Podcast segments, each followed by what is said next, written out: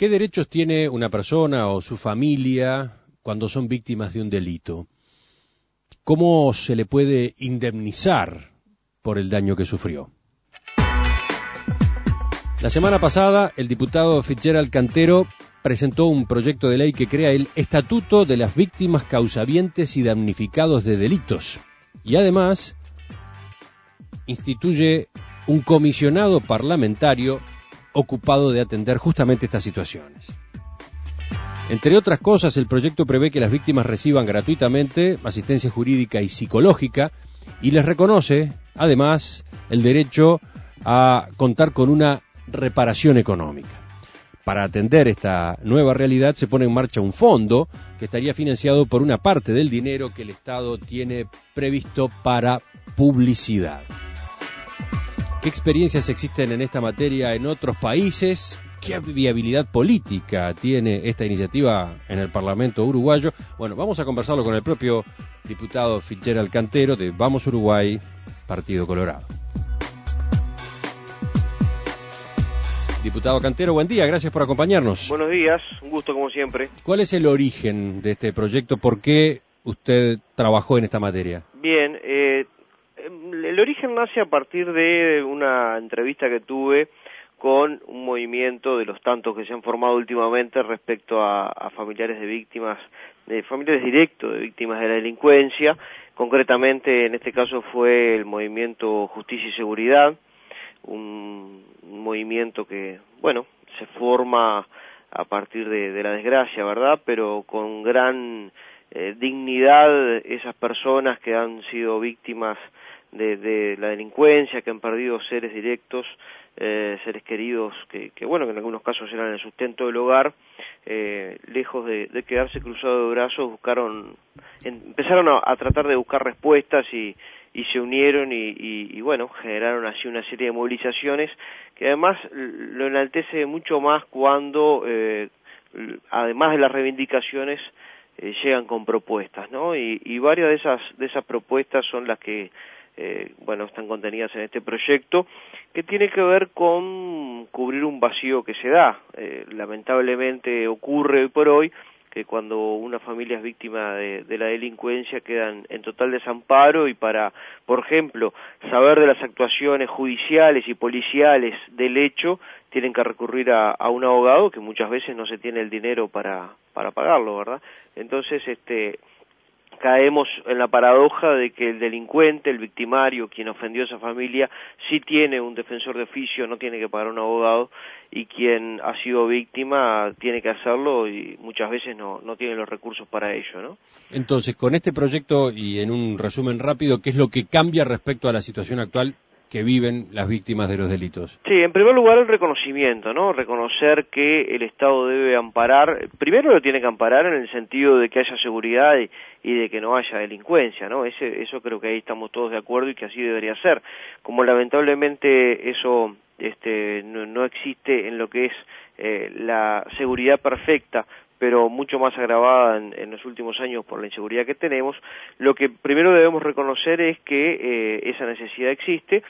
Lo que estamos proponiendo es la creación del Estatuto de las Víctimas, o sea, crear un estatuto donde eh, la víctima, los familiares, quienes, quienes tengan este, bueno, así vinculación con, con el hecho, tengan la posibilidad de ejercer una serie de derechos, que pueden ejercerlo o no, pero que tienen la potestad de hacerlo. Entonces, eh, resumidamente lo que podemos decir es que establecemos lo que es el principio de información y accesibilidad a las actuaciones policiales y judiciales, por esto que mencionaba recién que hoy no, no sucede, el principio de tener asistencia letrada y psicológica gratuita, obviamente este, cuando, cuando así se desee y, demostrando que realmente no se puede acceder a, a ella, el principio de reconocimiento de una indemnización o reparación eh, por el daño, el principio de comparecencia en el proceso penal, es decir, darle la posibilidad a la víctima de que tenga eh, la oportunidad de comparecer ante el proceso penal y aportar pruebas si es que así lo desea. ¿Eso no es posible hoy? No, no es posible. Eh, la, la acusación queda en manos del Ministerio Público, ¿verdad? De la,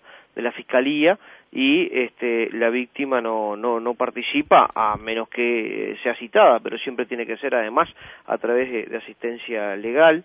eh, lo que es el principio de protección de reforzamiento de la intimidad, eh, dejarle a la víctima el derecho de eh, comparecer ante los medios de, comunicación si es que quiere o no.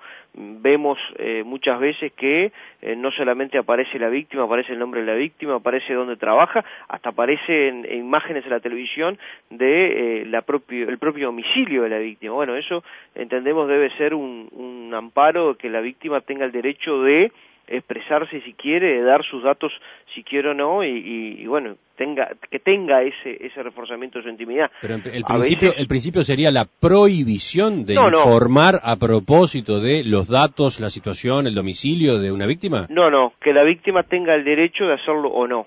Eh, bueno, hoy, hoy, lo, hoy lo tiene.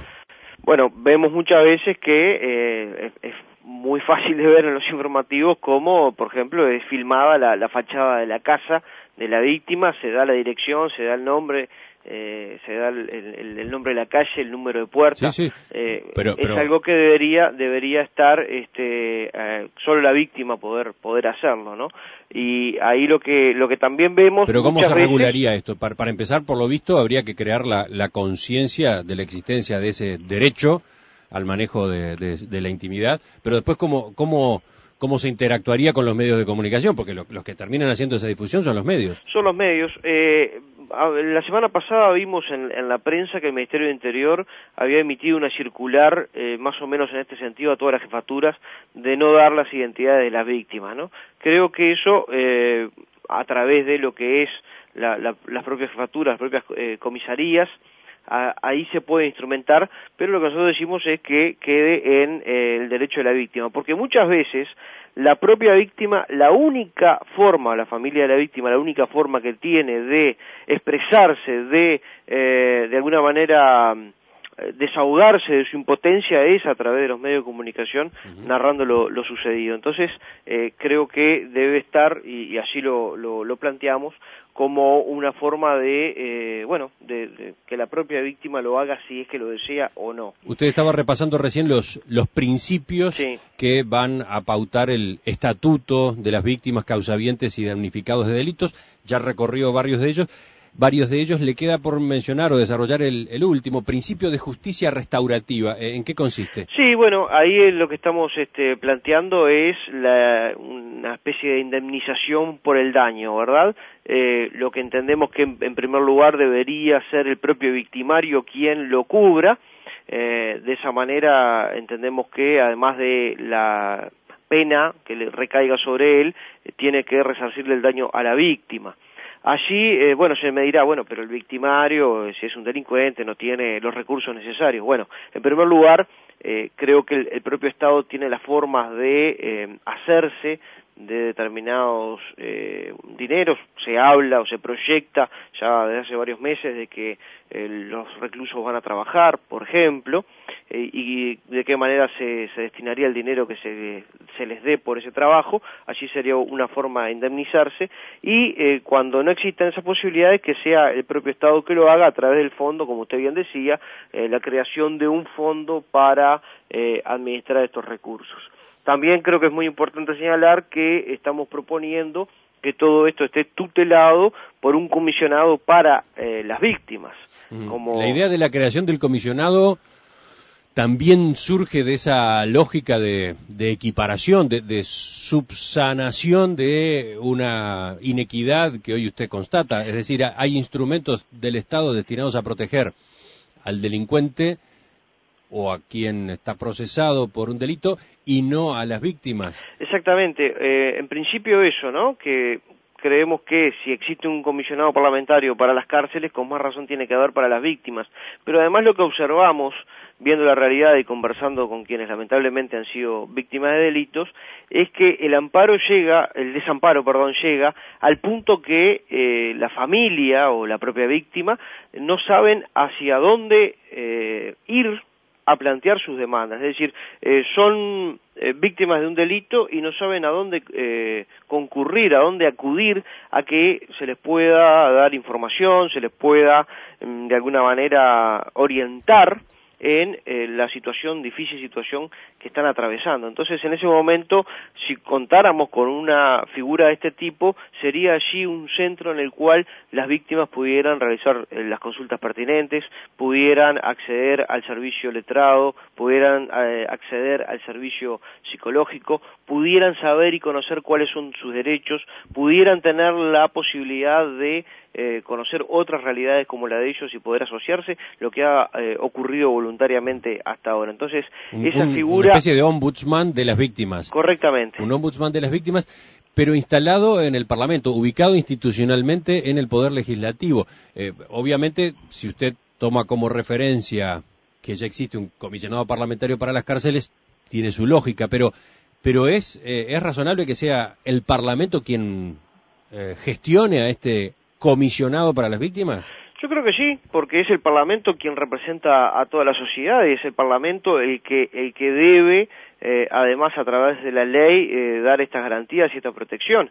Eh, de la misma manera y con los mismos criterios que existe el comisionado para, para las cárceles, que también exista el comisionado para las víctimas y que además, bueno, obviamente con los mismos alcances y, y limitaciones del comisionado parlamentario las tenga esta nueva, esta nueva institución con eh, rendición de cuentas anuales, etcétera. ¿Qué estructura implicaría, qué presupuesto implicaría el propio comisionado para las víctimas? Bueno, eso eh, creo que con la experiencia del comisionado parlamentario deberíamos este, estar eh, haciendo una especie de analogía y llevando al, al, mismo sistema, ¿no? Digo, luego hay que ponerse a, a, ver números en ese sentido.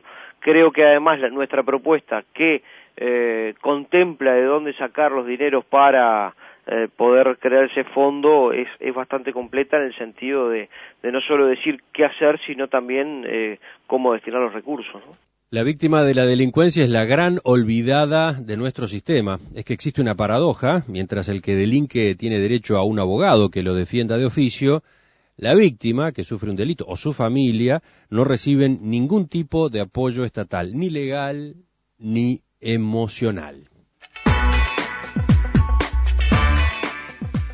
A partir de esa base es que el diputado colorado Fitzgerald Cantero ha redactado este proyecto de ley que introduce el apoyo del Estado a las víctimas de delitos o a sus familias. Crea, en primer lugar, el Estatuto de las Víctimas Causavientes y Damnificados de Delitos, en el cual se prevé que la víctima reciba una indemnización, que además tenga del Estado, asistencia jurídica y psicológica, derecho a la participación en el proceso penal y, entre otras cosas, el derecho a la preservación de su imagen.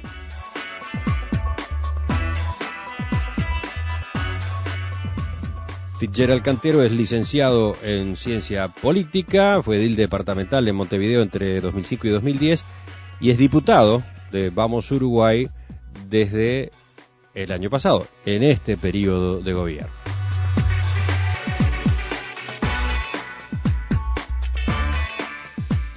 Eh, diputado Fichero Cantero, algunos detalles, alguna precisión a propósito de lo que usted ya expuso y que yo recién resumía.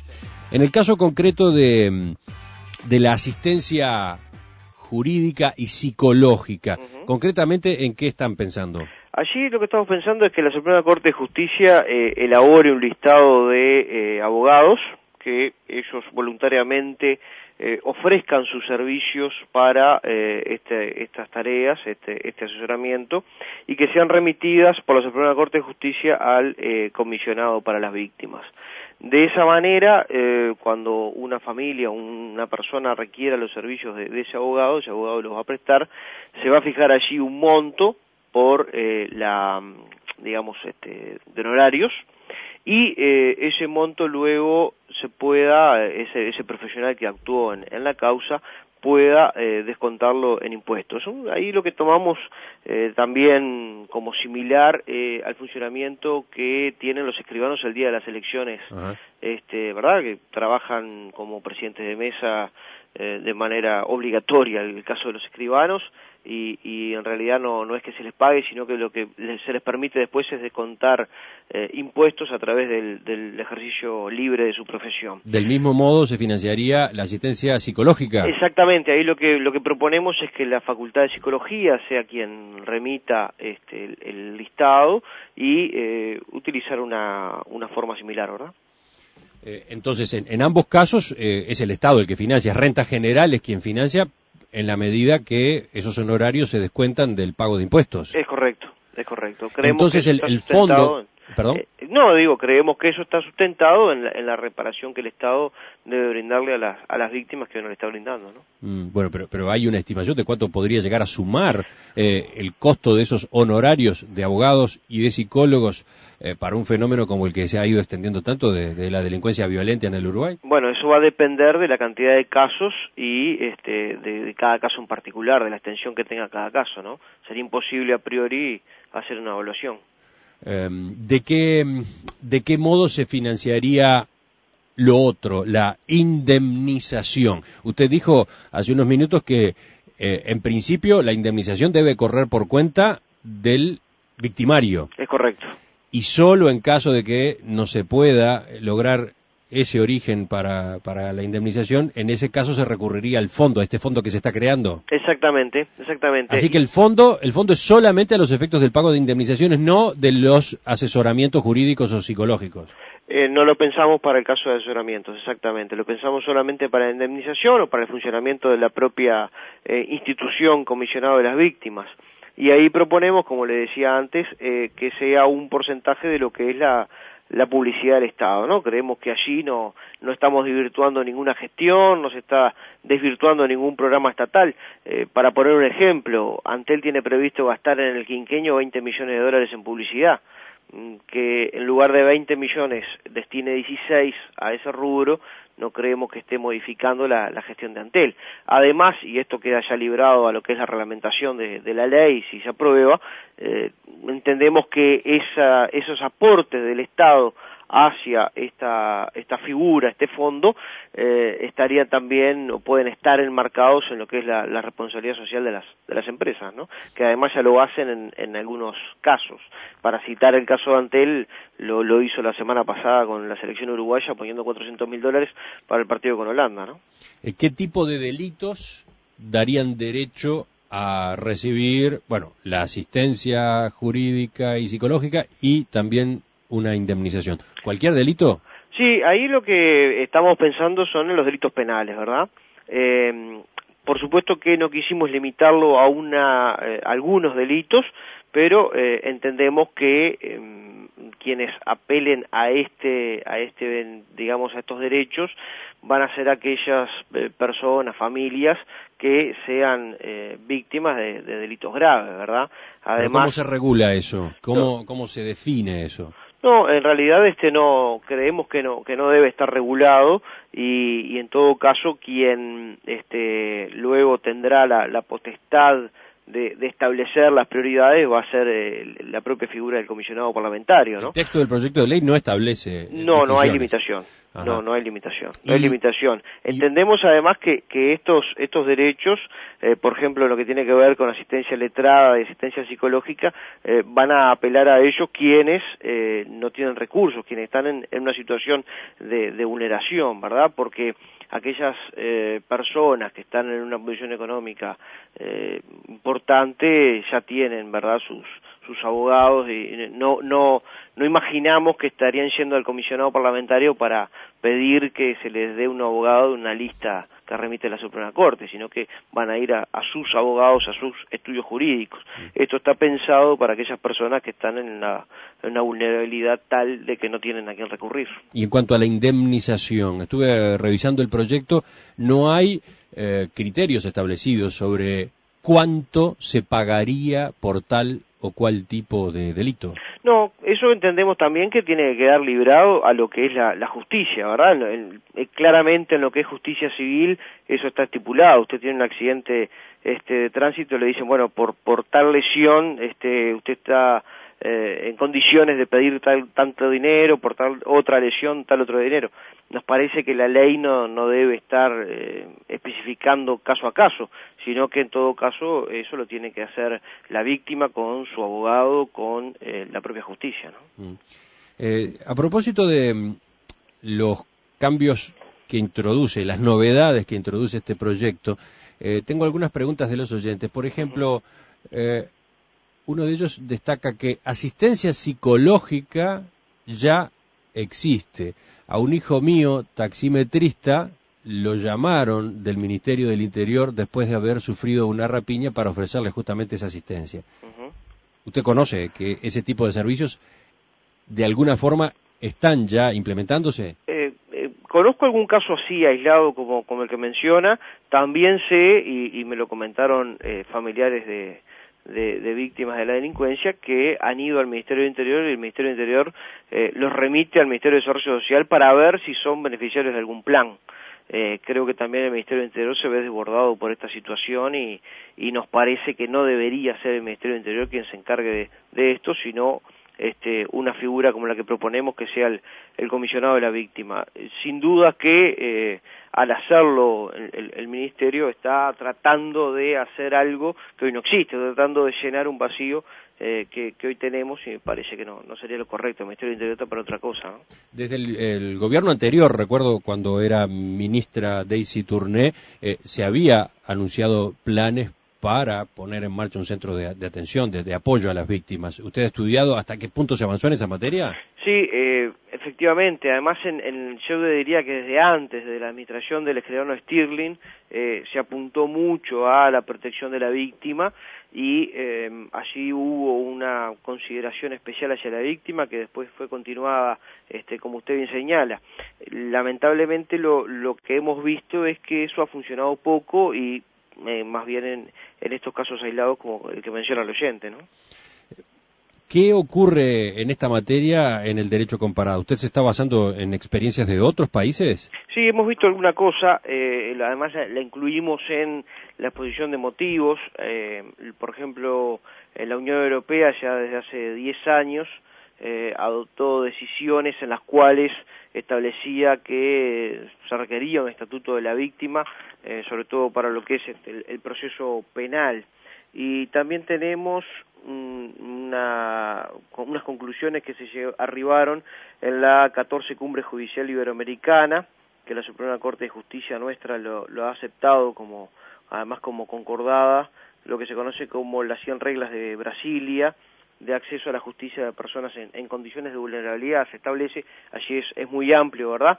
Pero digamos que eh, la finalidad también de nuestro proyecto es eh, adecuar al Uruguay a, esos procesos de, reparación a la víctima. Pero ¿cuánto eh, se ha ya progresado en otros países en cuanto a la creación de este tipo de estatutos como el que usted está proponiendo?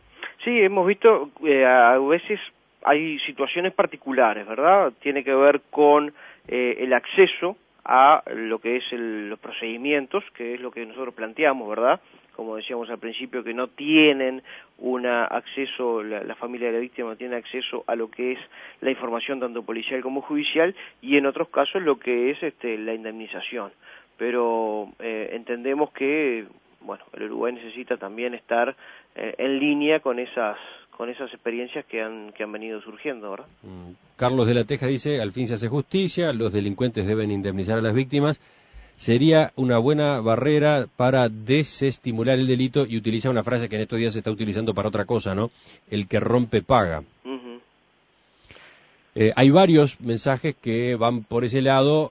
Eh, en apoyo al proyecto que usted ha redactado, pero también están las objeciones. Raúl del Cordón dice, creo que no se debe continuar creando cosas nuevas, que se preocupe mejor de que funcionen correctamente las ya existentes que, por supuesto, están costando dinero. Sí, con esto específicamente no, no, no hay una institución en este sentido, ¿no? O sea, yo coincido en que hay que mejorar lo que ya existe. En este caso puntual, esto que, estamos creando no, no existe, ¿no? No es que estamos creando una institución paralela a una ya existente. ¿Qué respuestas obtuvo de sus colegas en el Parlamento, en especial del, del oficialismo? ¿Le parece que un proyecto como este es viable? Yo no, no he conversado aún, mañana tenemos eh, Comisión de Constitución y Códigos y así espero, eh, bueno, plantear formalmente en la comisión, si bien ya, ya ingresó el Parlamento el proyecto, y además eh, lo presenté en sala la semana pasada, eh, intercambiar allí con, con, los colegas de la comisión. Eh, creo que hay una sensibilidad especial. Usted mencionaba el caso de, la ex ministra Turné, hoy diputada y además miembro de la comisión.